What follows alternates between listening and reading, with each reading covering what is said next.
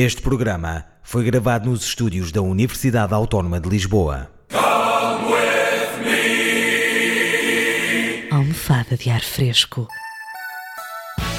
Um podcast onde se pode recostar. My god, oh my god, oh my god! Há quanto tempo andávamos à espera disto? Não, não estou a falar do subsídio de férias, mas sim daquilo que de facto nos enriquece. A Beyoncé mostrou finalmente os gêmeos!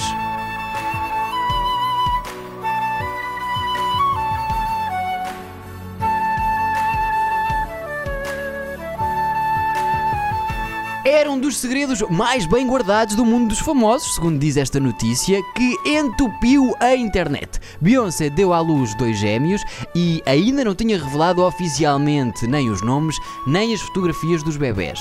Até agora! Depois de um nascimento complicado, em que os recém-nascidos tiveram que ficar mais de uma semana no hospital devido a complicações pós-parto, a cantora norte-americana quebrou finalmente o silêncio, com umas notas altíssimas que eu não vi ninguém a dar aqui. Eu fico contente eh, que os bebés tenham nascido e que tenha corrido tudo bem. Por outro lado, um bocadinho desiludido, porque com o volume com que a Beyoncé tinha aparecido, eh, enfim, nas últimas vezes que as vimos, eu achava que ela ia dar à luz uma turma da ATL.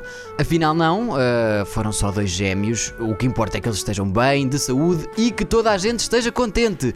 Tal como quando revelou a gravidez, Beyoncé recorreu desta vez de novo ao Instagram para mostrar ao mundo os dois filhos, um menino e uma menina, chamados Sir e Rumi. Quando se achava que por estes dias o Instagram servia apenas para postar fotos em boias em forma de flamingo, Beyoncé mostra que não, afogando as inimigas nas suas próprias lágrimas ao revelar os dois bebés numa fotografia em que surge com eles ao colo, eh, embrulhada naquilo que eu creio ser o que restou da feira de tecidos de Sinfãs. Nos comentários também é sempre a regatear. Vocês sabem, Dani Della Gama escreveu: Dão nomes aos filhos, parece que estão a dar nomes aos cães. Que falta de gosto neste aspecto. E Margarida Marques, anda atenta ao mundo VIP. Os ricos e famosos devem ter tomado o elixir do duplicado, pois agora todos têm gêmeos. Lourdes da Balbina, parece-me estar com a Balbina meio encravada. Se ela chamar os dois ao mesmo tempo e disser ao marido, traz cá o Romissar,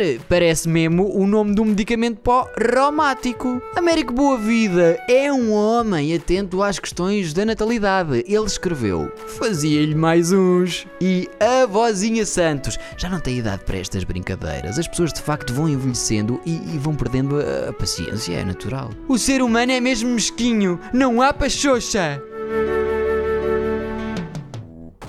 Do milagre da vida, passamos para o azar da morte. No fundo, toca a todos. Com uma história que meteu água onde não devia. A de uma jovem que morreu eletrocutada pelo seu telemóvel na casa de banho.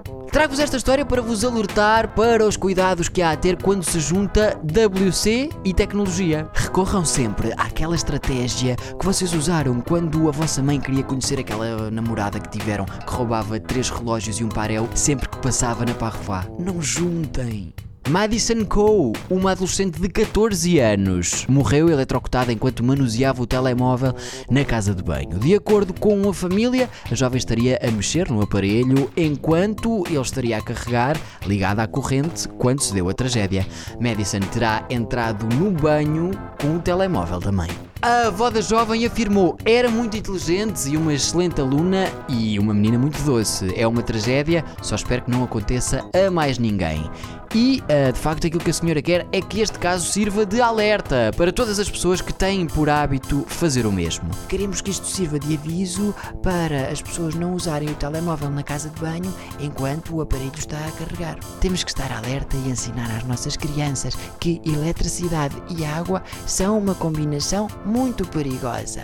E já agora, se lhes conseguirmos ensinar também que a hora do banho é para esfregar bem atrás das orelhinhas eh, e noutros sítios, e não para mandar snaps e fazer bumerangues, pode ser que lhes fique qualquer coisa também.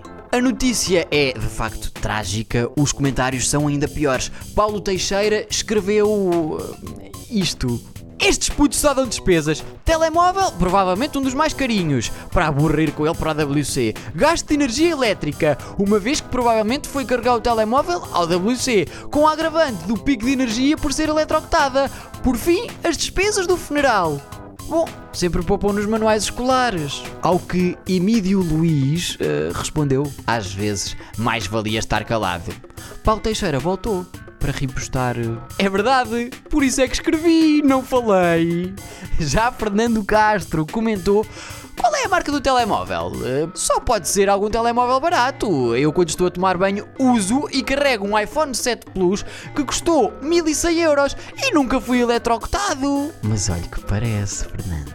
Marco Nunes disse: Gostei da parte em que a avó diz que era uma menina muito inteligente. Excepto na parte de ir com o telemóvel para o banho ligado à corrente. Natasha Lopes, não acha graça nenhuma a estas coisas. Esta adição à tecnologia cheira-lhe um bocadinho mal. Nem na casa de banho podem ficar um pouco sem telemóvel. Eu então até me esqueço que ele existe. Esqueço-me de o levar quando saio e odeio escrever mensagens. Podia viver sem telemóvel, não me ralava nada. Sem computador é que não. Ai, Natasha, ai, quando descobrir que no telemóvel também dá para ver pornografia. Este e outros programas disponíveis para ouvir e descarregar em radioautónoma.com.